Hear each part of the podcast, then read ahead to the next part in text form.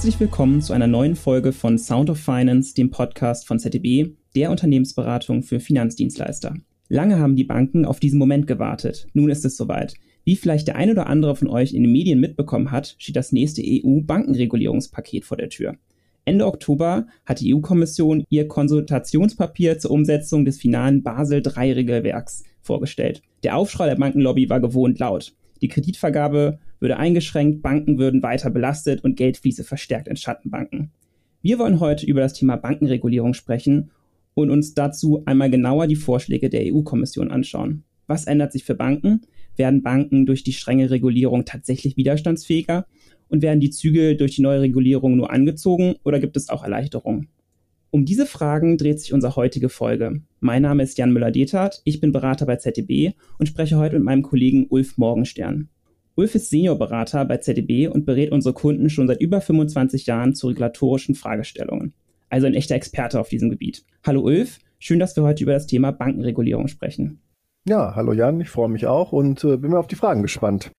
Also Bankenregulierung, das klingt ja zunächst erst einmal nach, weiß nicht, langwierigen Prozessen, umfangreichen Dokumenten voll mit Gesetzestext und einem geführten Wust an Abkürzungen, wie zum Beispiel CR3, CRD4 die ebenfalls im Zusammenhang auch mit dem neuen Regulierungspaket stehen. Ulf, lass uns zu Beginn, bevor wir mit der Analyse starten, das Ganze ein wenig sortieren. Ähm, was wurde von der EU-Kommission eigentlich beschlossen und wie ist der regulatorische Stand? Genau. Also erstmal alle Aussagen waren richtig. Also es ist langwierig und es sind ganz viele Seiten. Vielleicht nur einmal am Anfang so ein Gefühl zu kriegen. Damals Basel I waren ungefähr 80, 90 Seiten gewesen. Und jetzt hier Basel 3 Final mit allen Werken sind wir bei über 6400 Seiten. Also das liest man auch nicht gerade so in, in einer Nacht durch. Also es ist wirklich also sehr, sehr viel Text und auch sehr, sehr viele Abkürzungen. Um auf die Frage zurückzukommen, also es wurde noch gar nichts beschlossen. Was wir jetzt auf dem Tisch liegen haben, ist ein Konsultationsvorschlag. Das heißt, äh, es ist der Vorschlag erstmal die Umsetzung von Basel 3 Final. Viele werden es kennen unter Basel 4. Können wir her auch nochmal gern drauf kommen, mhm. ob das der Name auch zielführender wäre, ähm, in europäisches Recht halt umzusetzen. Und dort, dort hat es ja schon erwähnt, es gibt ja zwei, zwei wesentliche Träger der Umsetzung, äh, einmal die Directive und die Regulation. Mhm. Ist jetzt wieder so ein bisschen, ja, sehr, sehr rechtlich und äh, klingt jetzt eher langweilig, hat aber eine extrem hohe Bedeutung, deswegen würde ich es also am Anfang einmal kurz äh, ähm, erläutern. Bisher üblich waren die Directives, das heißt, das sind dann halt Vorschläge der EU-Kommission, die dann in die dann die einzelnen Staaten in nationales Recht umwandeln müssen. Also bei uns jetzt hier in das Kreditwesengesetz und in andere Gesetze. Dauert noch eine Idee länger, aber hat natürlich dann die Chance, dass man ja nationale Besonderheiten dann noch berücksichtigen kann, die vielleicht international nicht so bekannt sind. Beispiel. Mhm. Bausparkasse. Wenn man mal durchschlägt jetzt, also Basel 3 findet man nirgendwo das Wort Bausparkasse, weil die gibt es in Deutschland, Österreich, ein bisschen in, in Ungarn und das war es auch dann.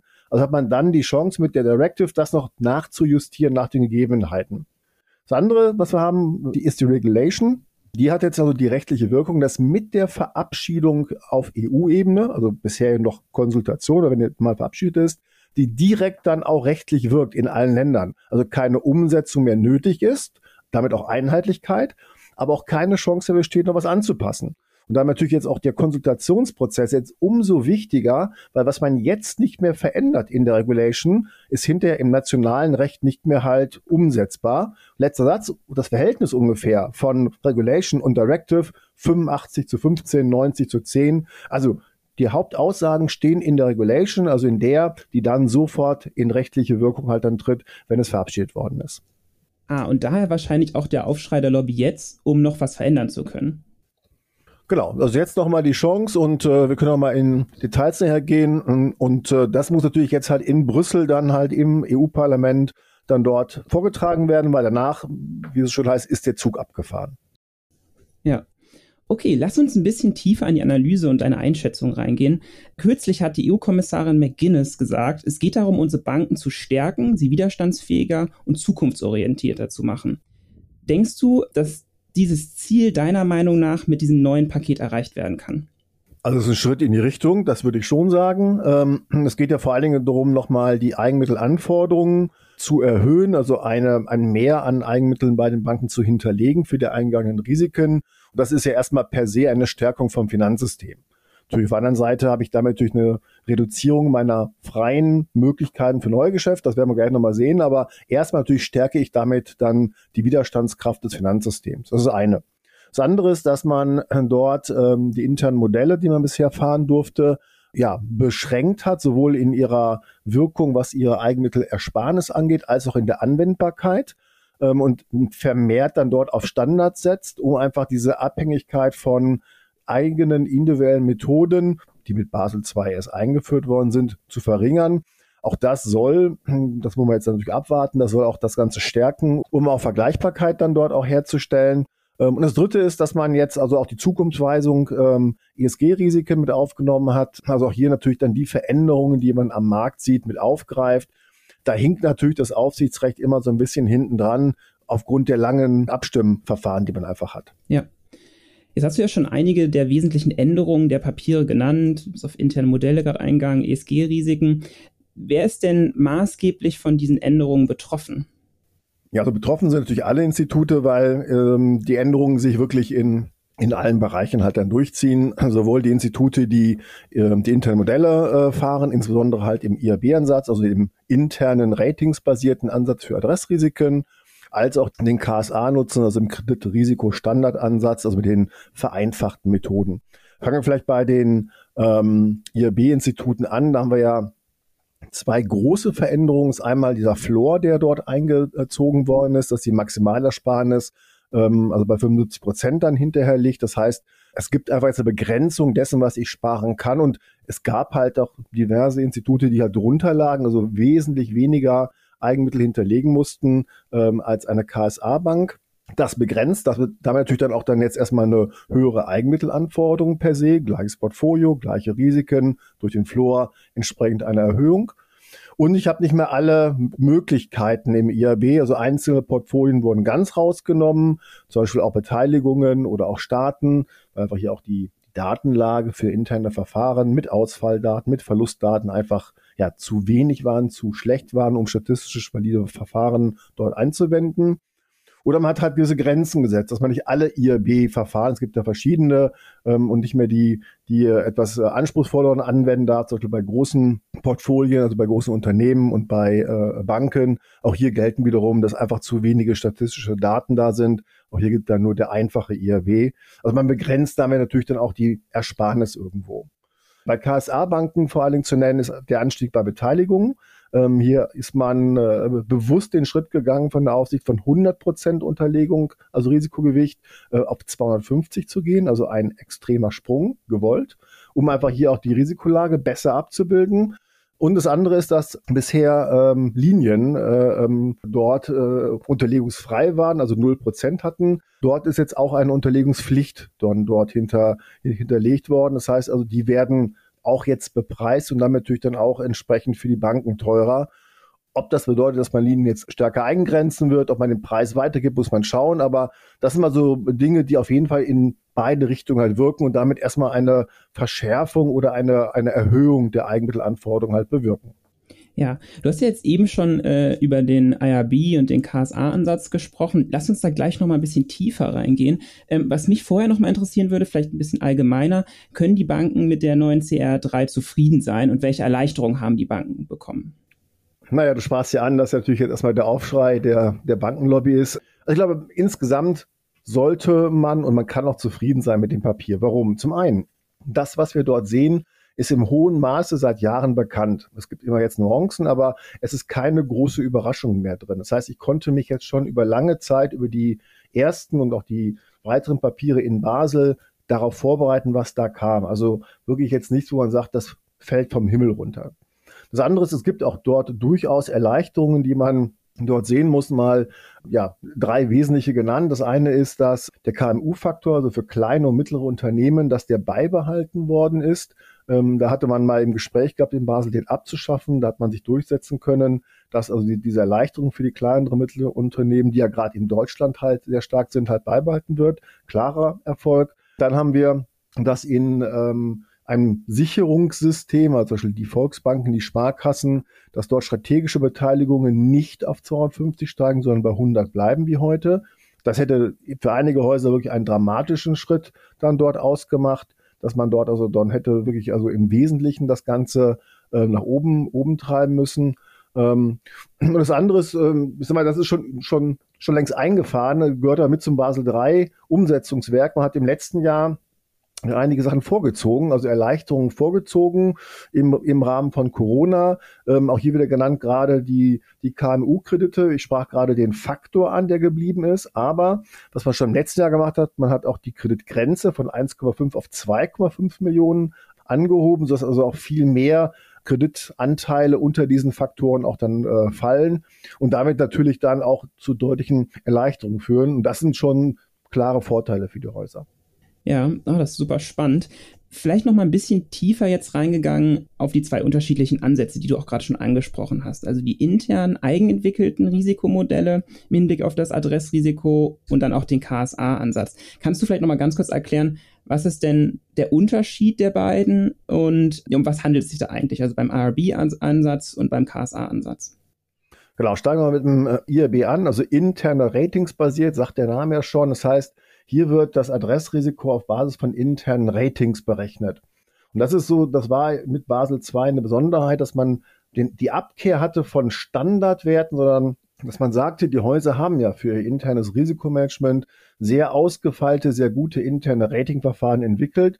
Warum denn die nicht auch nutzen für äh, das externe Meldewesen? Übrigens ein Erfolg damals in Basel II der deutschen Aufsicht, muss man auch mal ganz klar sagen. Das hieß zunächst nur externe Ratings, die sozusagen ja damals noch ihren exzellenten Ruf hatten vor 2008. Und da hat die deutsche Aufsicht gesagt, naja, das trifft aber unser Land halt nicht spezifika. Wir haben nur ganz wenig extern geratete, aber unsere Banken haben halt diese internen Ratingverfahren und das konnte man dann durchsetzen. Heißt also, hier hat man ein eigenes Verfahren, um die Ausfallwahrscheinlichkeit zu schätzen im Basis-IAB. Und bei den fortgeschrittenen Ansätzen schätzt man auch noch die Verlustquote dann dort mit aus und auch die Inanspruchnahme ähm, von Linien im Falle eines Ausfalls. Und das halt auf Basis von wirklich sehr ja, auf, nach den Vorgaben sehr guten ausgestalteten Methoden, die aber auch, muss man auch sagen, von der Aufsicht vor Ort abgenommen werden. Und so ein Prozess, IAB-Prozess vom Beginn bis zu Ende kann man sagen, zwei bis drei Jahre ist da so ein üblicher Faktor. Ich durfte auch schon drei Häuser in IAB halt reinführen und am Ende steht halt dann eine sehr intensive Prüfung der Aufsicht. Funktionieren die Methoden? Sind die Daten valide? Ist die Datenbasis ausreichend von der Qualität und auch von der Quantität? Glaubt auch das Haus an seine Verfahren, steuert es auch intern danach und dann darf ich diese internen Verfahren fürs externe Meldewesen einsetzen. Der KSA jetzt dagegen ist, ein, ist, eher so holzschnittsartig, ganz simpel. Ich habe ich hab einen Buchwert, ich habe ein Risikogewicht und die berühmten 8% für die Solf-Unterlegung. Und dieses Risikogewicht orientiert sich halt je nach Forderungsklasse, also sowas wie Banken, wie Unternehmen, wie, wie Privatkunden, so ein bisschen nach Risikoklassen, auch dort halt sehr grob und damit natürlich äh, in keinster Weise so elegant und so fein abbildend ein, ein Risiko. Es überschätzt in der Tendenz das Risiko damit auch ein bisschen, also eine etwas höhere Eigenmittelanforderung, ist aber leichter umzusetzen. Ich habe auch kein Abnahmeverfahren und es ist natürlich, und das ist auch ein Riesenvorteil, standardisiert, damit vergleichbar. Und das ist ja auch eine der Kritikpunkte gewesen, weswegen jetzt die Aufsicht auch jetzt nochmal diese Intermodelle angefasst hat fehlende Vergleichbarkeit zwischen Instituten, weil es ja immer die eigenen Verfahren sind steht da zwar ein Wert X dann für eine Eigenmittelanforderung, der ist aber halt in drei Häusern wirklich auf allen drei Ebenen ganz unterschiedlich berechnet worden und eigentlich nicht vergleichbar, weil dahinter auch die Methodik einfach anders ist. Ja, du hast schon angesprochen, also diese Vergleichbarkeit jetzt eher zu bekommen, ist ja auch die Idee jetzt mit von dem Vorschlag, diesen Output-Floor einzuziehen. Also die Abweichung des Ergebnisses aus dem IRB-Ansatz und dem KSA-Ansatz, der darf halt nicht zu groß sein. Ähm, wie haben Banken diesen IRB-Ansatz in der Vergangenheit genutzt, um Risiken klein zu rechnen? Also hier möchte ich ein bisschen warnen vor Aussagen mit Kleinrechnen. Sie haben, Sie haben einfach richtig gerechnet nach Ihren Methoden. Und nochmal, diese Methoden wurden von der Aufsicht intensiv geprüft und zugelassen. Also hier würde ich jetzt auch die, die Institute in Schutz nehmen wollen. Ähm, mhm. Ähm, Sie haben sich, Sie haben sich an die beschriebenen Gesetze, Vorgaben gehalten, sie haben sich prüfen lassen und haben es dann angewandt. Und diese Methoden, das muss man sagen, die geben es einfach her, gerade im Retail-Portfolio zum Beispiel, bei auch eher geringeren Risiken, dass dann auch dort eine deutlich geringere Eigenmittelauslastung kommt. Aber das ist wirklich nach den mhm. Methoden so auch richtig. ich glaube, jetzt hat die Aufsicht so ein bisschen Angst vor ihren eigenen Ausführungen bekommen, als sie merkte, ja gut, wir lassen es halt zu und die Methoden sind so wie auch dann auch beschrieben, alles in Ordnung. Aber die Ersparnis ist doch vielleicht größer, als wir es eigentlich wollten. Das ist doch was anderes an der Stelle, weil die Banken haben erstmal das gemacht, was sie durften. Ja. Okay, dann war die Frage vielleicht ein bisschen polemisch, aber an der Stelle war auch nicht verkehrt. Ähm, vielleicht nochmal ganz kurz da drauf hinzusprechen, also Stichwort Output Floor. Weißt du, gibt es schon erst Analysen hinsichtlich der Auswirkungen zusätzlichen Eigenkapitalbedarfs? Genau, also es gibt ja ähm, Auswirkungsstudien einmal von der EU selber und auch schon von der Deutschen Bundesbank.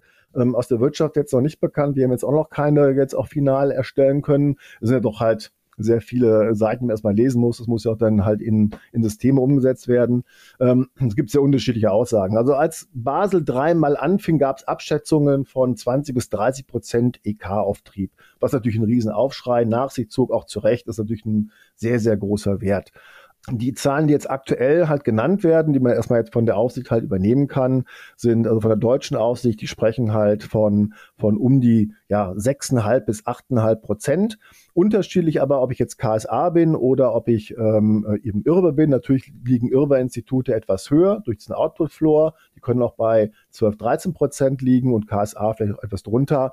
Aber deutlich unter dem, was mal halt ähm, angedroht worden ist mit 20 bis 30 Prozent. Und natürlich sehr individuell zu prüfen nach der Methode, die ich anwende, nach meiner Portfolio-Qualität, nach meinem Risiko. Aber so Daumenbreite 6 bis 8 Prozent, glaube ich, ist erstmal ein Wert, mit dem man ähm, ähm, auch dann rechnen kann. Und das heißt aber auch nicht, dass ich das sofort aufbauen muss. Wenn ich ja heute Luft habe, dann kann ich das sozusagen ja aus dem Puffer, den ich habe, auch dann abfedern. Auch das muss man natürlich dann schauen, wie trifft es auch das einzelne Haus. Ja, du sagtest ja auch, dass generell die Änderungen jetzt nicht wirklich überraschend kommen. Sag mal, Basel III ist ja auch schon, wenn man bedenkt, so die Lehren aus der Finanzkrise so gesehen ja auch schon ein Stück weit her.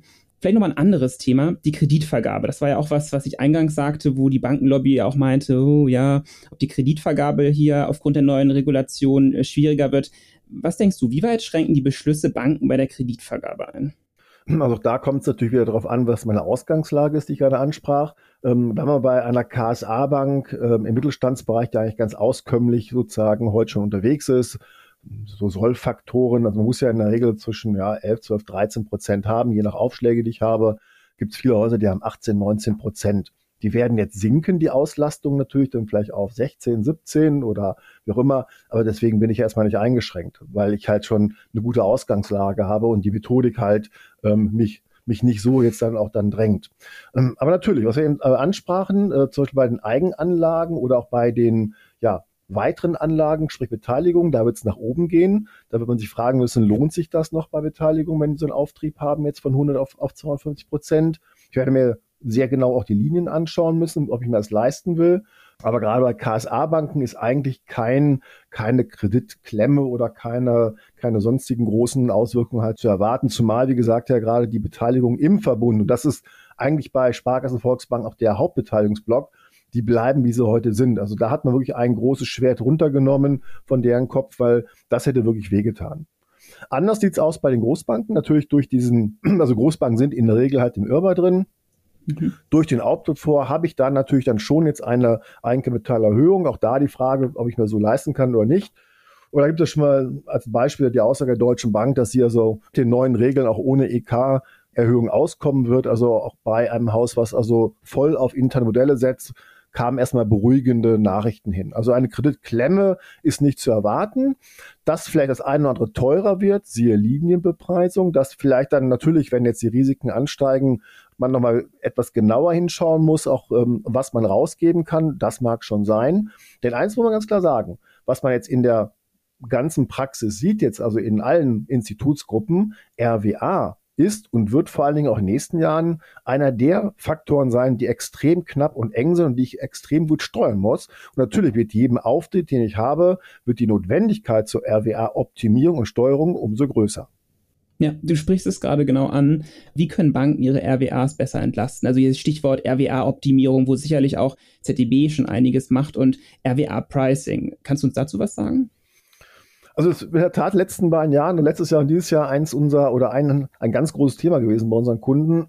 Ähm, ähm, in zweierlei Hinsicht. Die einen, die halt schon sehr eng sind und jetzt wirklich da echt Bedarf haben und andere, die jetzt auch im Hinblick auf Basel 30 vorbereiten wollen, also proaktiv das Ganze machen. Ähm, gut, wir haben natürlich einmal die normalen Dinge, dass ich natürlich dann halt im Meldewesenbereich weitere Optimierungen vornehmen kann, Methodenoptimierung, Sicherheitenanrechnung. Da findet man fast immer etwas, wenn man einmal durch die Häuser flügt. Ähm, das sind aber keine, auch dann Riesendinge, aber auch das hilft natürlich erst einmal. Ein großer Schritt, den man machen kann natürlich, ist der Irrbar. Also da ähm, kann man natürlich schon durchaus, ja, je nach Portfolio, nach Ausgangslage 20 bis 40 Prozent sparen. Das ist natürlich ein Riesenschritt, den ich machen kann. Aber, und das ist immer das Aber, was wir sagen, man erkauft sich eigentlich nur Zeit. Denn wenn ich sozusagen zwar das dann heben kann, sagen wir mal 25 Prozent als Beispiel, aber dann weiter wachse, ist ja abzusehen, dass ich in, keine Ahnung, fünf Jahren wieder da stehe, wo ich heute stehe. Das heißt, mhm. jede RWA-Optimierung ist wichtig und richtig, muss aber immer einhergehen mit einer RWA-Steuerung, nämlich wirklich dann halt der Frage im Gesamtprozess, ich sage es übertrieben gesagt, der nächste Euro, in welchen RWA-Bereich geht er rein, wo er, bringt er mir den höchsten Nutzen?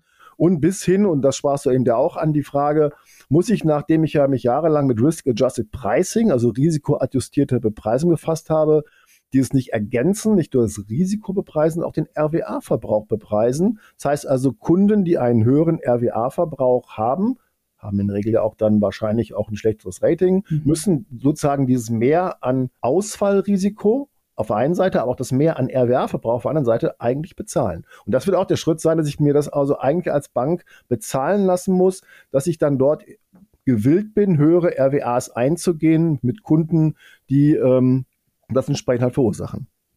Das klingt super spannend. Äh, kannst du vielleicht mal ganz kurz sagen, äh, gibt es da schon Institute äh, aus deiner Erfahrung, die da, sag ich mal, Vorläufer sind in dem Bereich?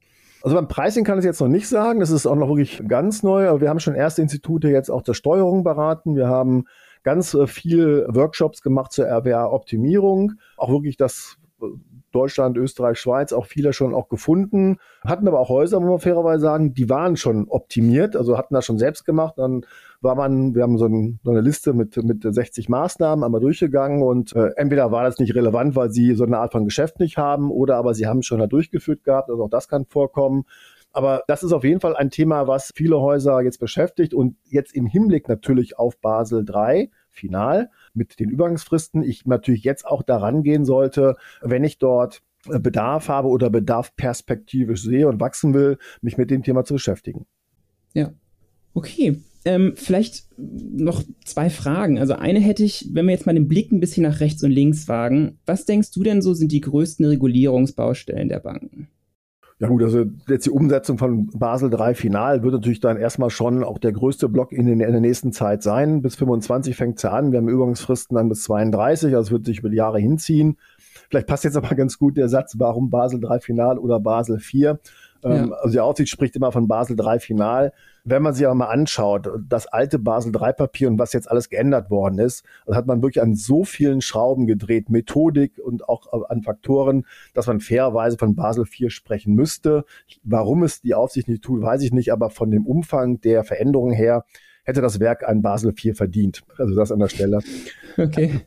So, also das, das, das ist natürlich das eine. Das andere ist natürlich ähm, die ESG-Risiken, da, da stehen wir erstmal Anfang. Also auch was wir jetzt drin haben, ist ja in der Directive ist ja eher eine der qualitative Aussagen, dass ich mich damit beschäftigen muss, dass ich sie sozusagen mir auch anschauen muss, aber es, es ist auch keine echte Bepreisung oder kein echtes Rechnen. Da wird man noch weitergehen müssen, natürlich zu fragen, wie, wie man da äh, halt ja ja auch dann stärker damit sozusagen dann arbeiten kann. Ich glaube, das ganze Feld ähm, der Geldwäsche, Geldprävention, Compliance wird auch weiterhin nochmal stark sein. Ähm, da ist man, glaube ich, auch jetzt in den letzten Jahren vielleicht etwas ja, zu wenig unterwegs gewesen. Auch da werden die Banken, glaube ich, nochmal mehr machen müssen.